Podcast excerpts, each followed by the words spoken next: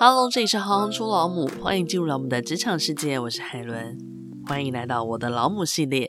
我想跟各位爸爸妈妈分享的是，如果连自己的爸爸妈妈都不支持小孩子做小孩子热爱的事情的话，那外面还会有人支持自己的小孩吗？今天要跟大家介绍的是高中生资讯网创办人许云泽。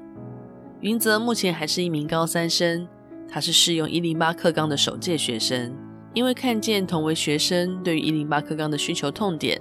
透过自学架设高中生资讯网网站，短短的时间之内，网站累计流量两百一十万，读者四十五万，电子报的订阅人数更高达一点四万人。从网站的架设到文章的撰写，都是他一人作业。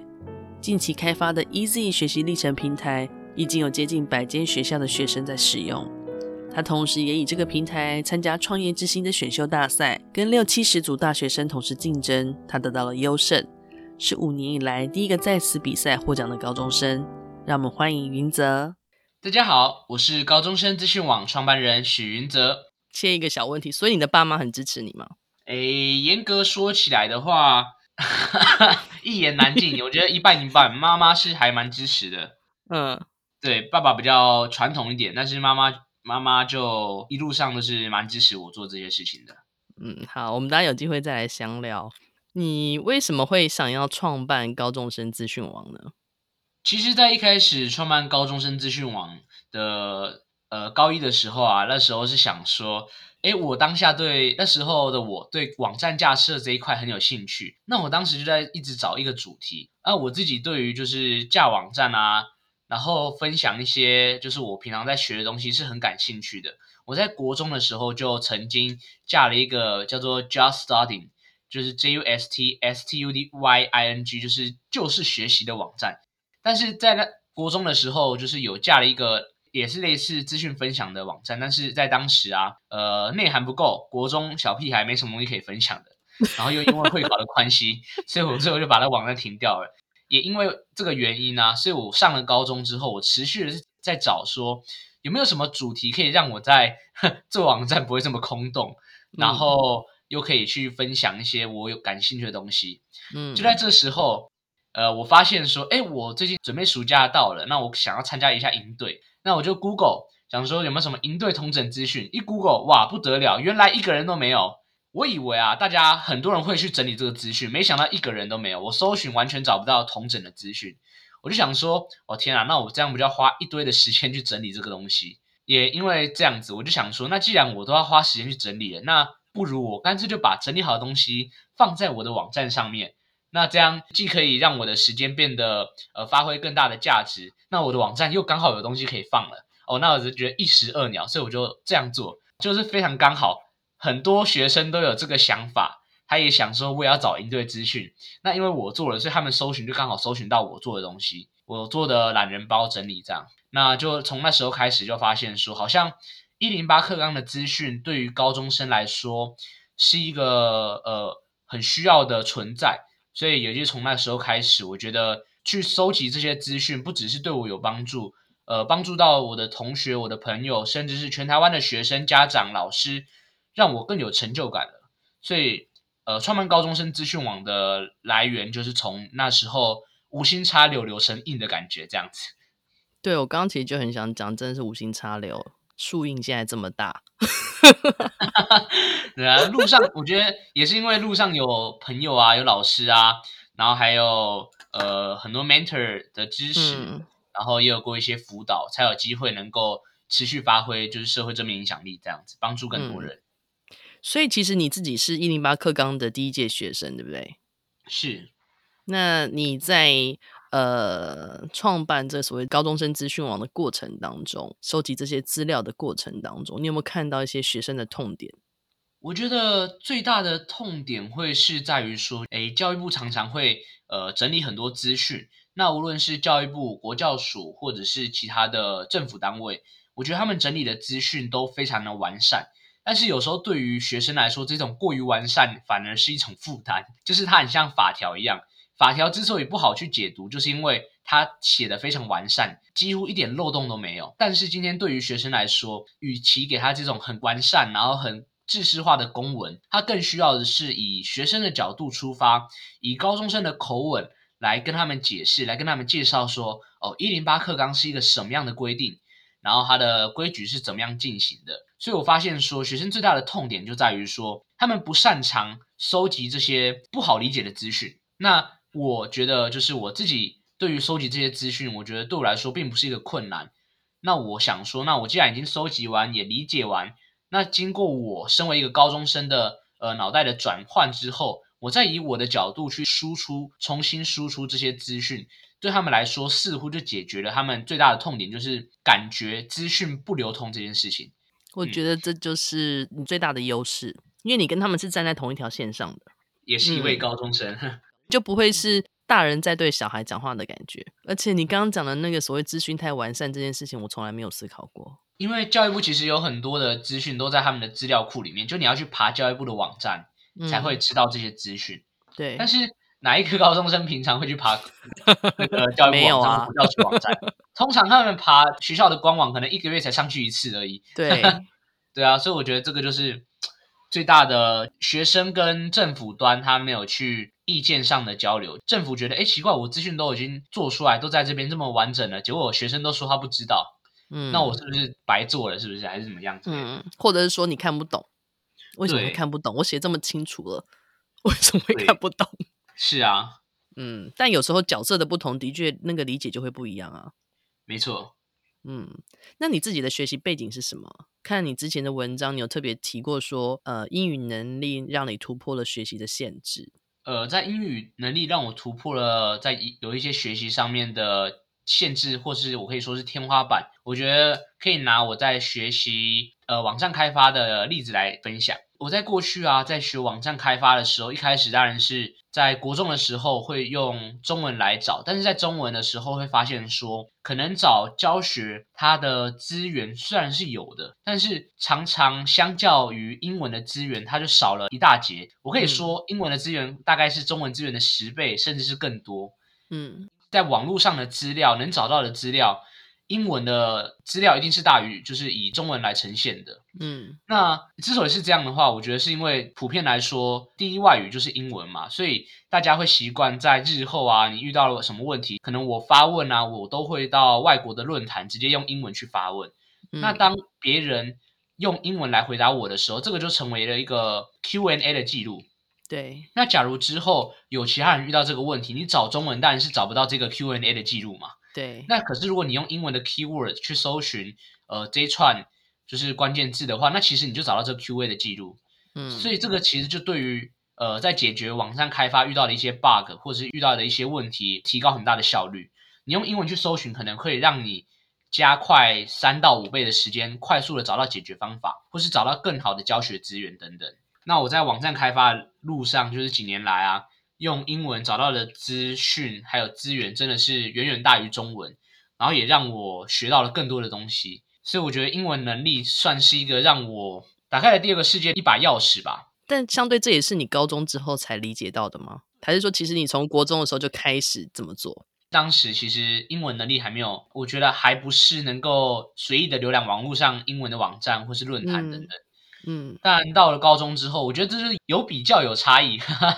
那你如果一开始都不知道英文的资源，那你会觉得，哎，我好像学会中文就好了，我能查就好了。但是如果你今天发现，哇，原来英文还可以查到这么多的教学，那你就会知道英文的重要性。嗯，就如果今天都不知道的话，那那还好，你会觉得好像学英文也没什么了不起的。但是如果今天你知道英文可以查到这么多东西，然后可以帮你节省超多时间。那可能你就会对英文的理解不只是存在于考试上面，嗯，而是在于说我要学什么兴趣啊，我要学什么有趣的东西，我英文都可以学。像，嗯，举一个最直接的例子，现在有很多线上教学网站，对，呃，像是呃 Coursera 或者是 Udemy 上面其实是有很多呃有趣的教学，不管是各式各样的，无论是网站开发、城市设计，或者是什么呃绘图啊，很多有趣的东西。线上课程教学，以英文为教学语言的课程就是占大多数。那这时候，如果你会英文的话，你要学什么样的课程？即使台湾的教学平台或是中文的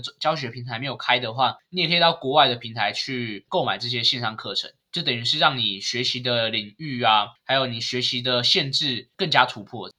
就是因为当你受到那个刺激，然后清楚了学语言这件事情对你的帮助是什么的时候，它就相辅相成的，让你对于英文这一块的那个求知欲就是大增。是，没错。那想请教高中生资讯网，它提供了哪一些资讯？然后它最受欢迎的文章的属性大概都是偏向哪一类别呢？嗯，高中生资讯网它提供的资讯主要会是分成呃懒人包啊，还有高中的生活分享。以及一些经验谈等等，就是无论是过去的学长姐、大学学长姐给高中生们的一些经验分享，或者是高中生可能最近想要参加城市检定，呃，城市检定要怎么准备啊？然后去考场前应该准备什么的懒人包等等，又或者是一些资讯的同整，像是诶二零二二寒假营队同整，那就帮他同整可能全台湾大大小小的两百多个营队，然后他的报名资讯啊、报名截止时间等等。那最受欢迎的文章属性，其实我会觉得是懒人包诶，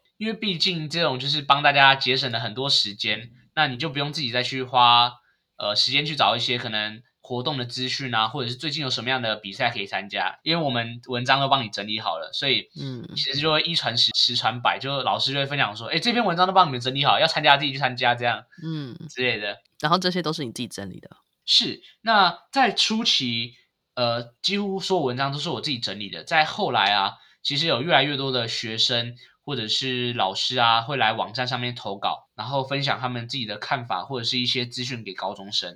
嗯。所以目前网站上面其实也有许多来自全台湾不同地区，然后不同身份，但是同样都是为了一零八课纲的高中生，一零八课纲的教育一起努力的作者。那。想问一下，高中生资讯网跟 EZ 学习历程分别又是什么样子的创业题目？因为 EZ 学习历程是一个新的嘛，对不对？在高中生资讯网的主旨以及就是目标，我们是提供全面，然后专属于一零八课纲高中生的呃相关资讯，无论是懒人包或者是心得分享等等。那我觉得在 EZ 学习历程的平台上面呢，它不只是提供学生学习历程相关的资讯，然后以及一零八课纲相关的资讯，它更专门为学生设计了一款。线上可以直接编辑啊，然后套用众多模板，以及一系列完整系统性引导教学的学习历程制作系统，所以它已经算是不只是一个资讯平台了，它还提供了一个实质的功能，让学生能够在线上快速的在三十分钟内做出一份自己的学习历程，也解决了学生常常在就是说，哎，自己做学习历程很痛苦啊，都不知道怎么下手的这个痛点。这听起来很大的礼包哎！啊、哦，是啊，就是身为学生，就是会发现说，周遭的同学好像有这些需求困扰，对，有这些困扰，所以我刚好有时间的话，我就来做这些能够协助身边同学啊、身边朋友以及更多高中生的事情。嗯，你之前有特别提到，现在这个 Easy 的学习历程已经对外公开，而且有近百间学校在使用这个平台。我们两个平台都是完全免费的。那除了线上学习历程的编辑系统之外啊，它还搭配了学习历程的引导系统，就是你在写的时候，它会引导你去完成自己的学习历程内容，所以就不会局限在于模板的卡死。然后我们也有提供学生 AI 的大学科系的查询系统，让同学假如想要走台大资工。他就可以输入台大资工，那我们的系统就会自动帮他找到，就是台大资工的学测成绩要求的分数，以及他的学习历程分数的占比，以及面试的占比等等。那也会帮他，也会提供给他 IOH 啊、ColleGo，或者是他们台大资工的校系官网等等，或者是学习历程参采等等的快速的连接，帮同学去在申请大学的时候做最快速的整理，又是一个很很厉害的捷径。全部本来他自己该做的功课，你在这边全部帮他做完了。嗯，我觉得能够让学生有节省越多时间，我觉得可以算是我的使命吧。因为我自己知道高中很多东西可以玩，把时间投入在做学习历程或者是在高中的课业上，我觉得是必须的。但是我觉得高中生涯不只是读书而已，应该还有很多东西可以去探索。所以我觉得那些时间更值得去做一些更有意义的事情。你讲到这边，想特别问一下母亲对于你的人生或是你目前创业的影响。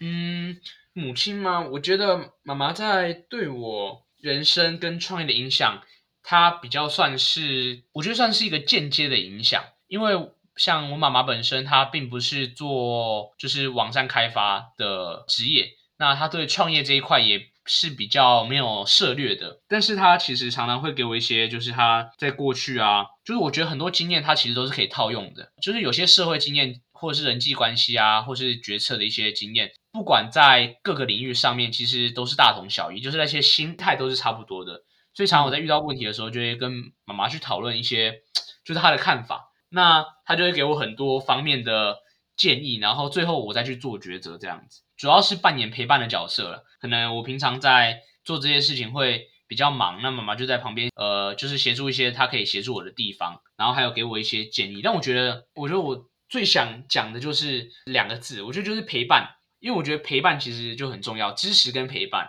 不用讲太多建议，因为假如我没有问的时候，可能爸爸妈妈一直讲建议，我会觉得，哎，好像有点烦。但是如果我今天去问了，然后妈妈就是适当的给予建议的话，那我反而会觉得。就是给我诶很大的信心，或者是我我知道我妈妈是在支持我的。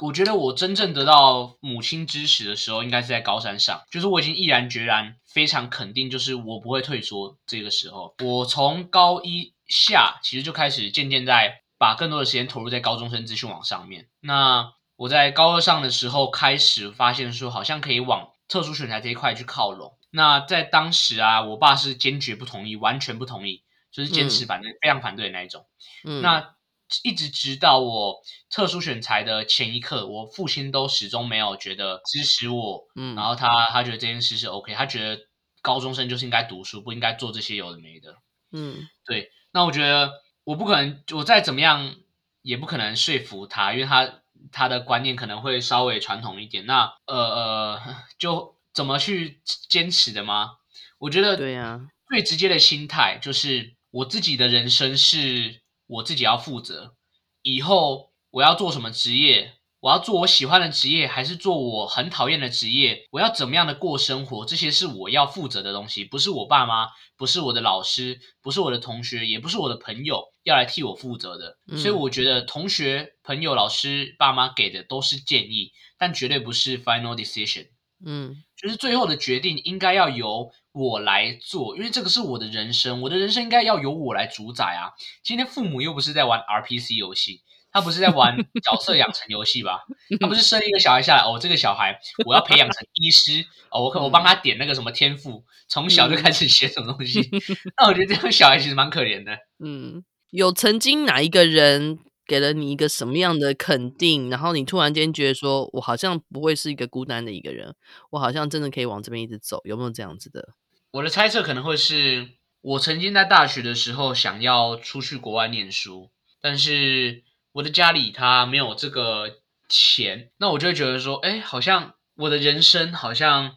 我要做什么事情，有时候我还是必须靠自己。就是我不是跟爸妈说开口啊，我要什么就有什么东西。嗯，那未来的人生我感觉也是如此。那为何我不去依照自己的想法去做呢？我觉得当时也没有特别去讲到什么，诶，就是我会觉得说我未来进入大学，我未来呃二十岁、三十岁、四十岁，我爸妈不可能永远陪到我身边啊。嗯，我终究还是要为我的人生负起责任，所以就会觉得说。还是自己做决定比较好。对，我真我觉得真的没有什么样的契机，也没有老师特别跟我说过，我应该为我自己的责任，可能是耳濡目染之下吧。就是有时候会听一些什么鸡汤啊，就会觉得我我真的很有道理。就有些鸡汤不是会讲出什么 哦，你的人生自己最终还是要负责什么之类的，嗯、可能是潜潜移默化之下的影响。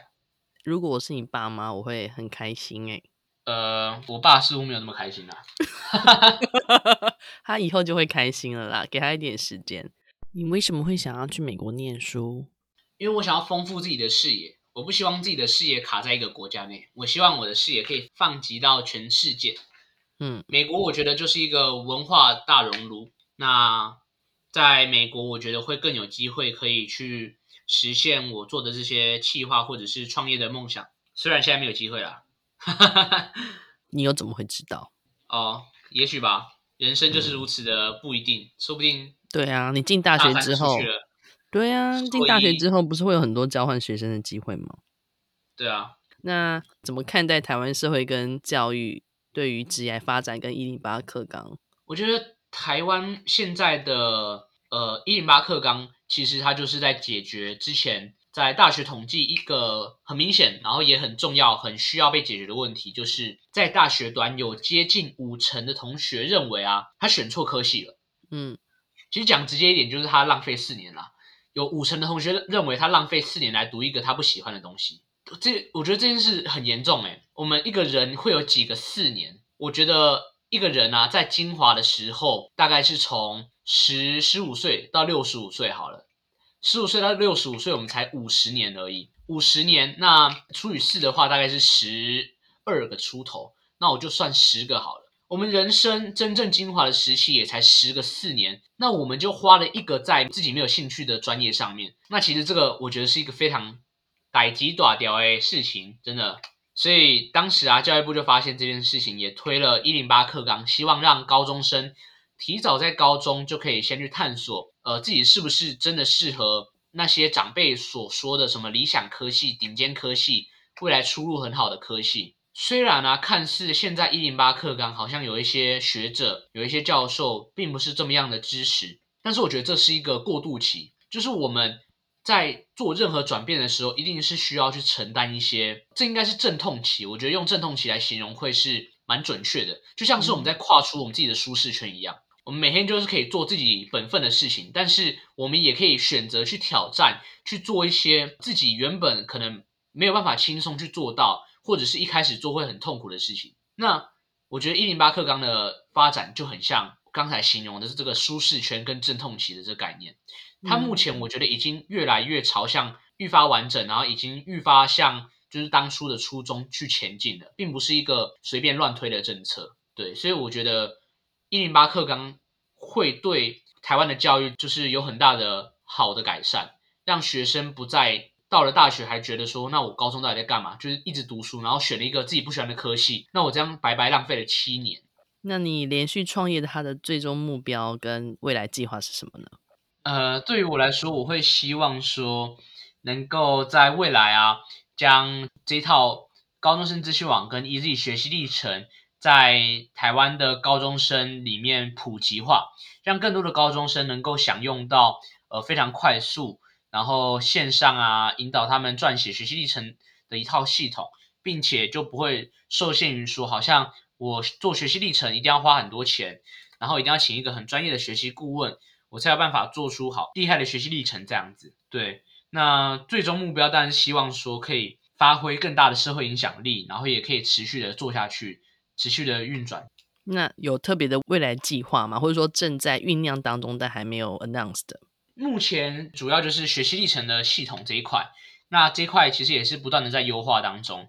就是让学生可以去使用它。所以目前我觉得这两块会是我们近一到三年来的目标。其实这块如果真的能够做的非常的优化的话，我觉得也是功德圆满的。真的，我觉得我现在就是抱着一个回馈社会的角度去做的。因为就是我也透过做这些，然后清华大学也给予我认可，让我成功透过这样子进入到清华大学。嗯。我自己认为这是社会，呃，无论是清华大学或者是这个社会，他看到了我做出的一些事情，那这些事情也许帮助到了一些的学生、老师、家长。那我觉得清华大学给我这个肯定，我更需要把握我能够运用的时间，再去将自己能够做的努力去。帮助到更多的学生，然后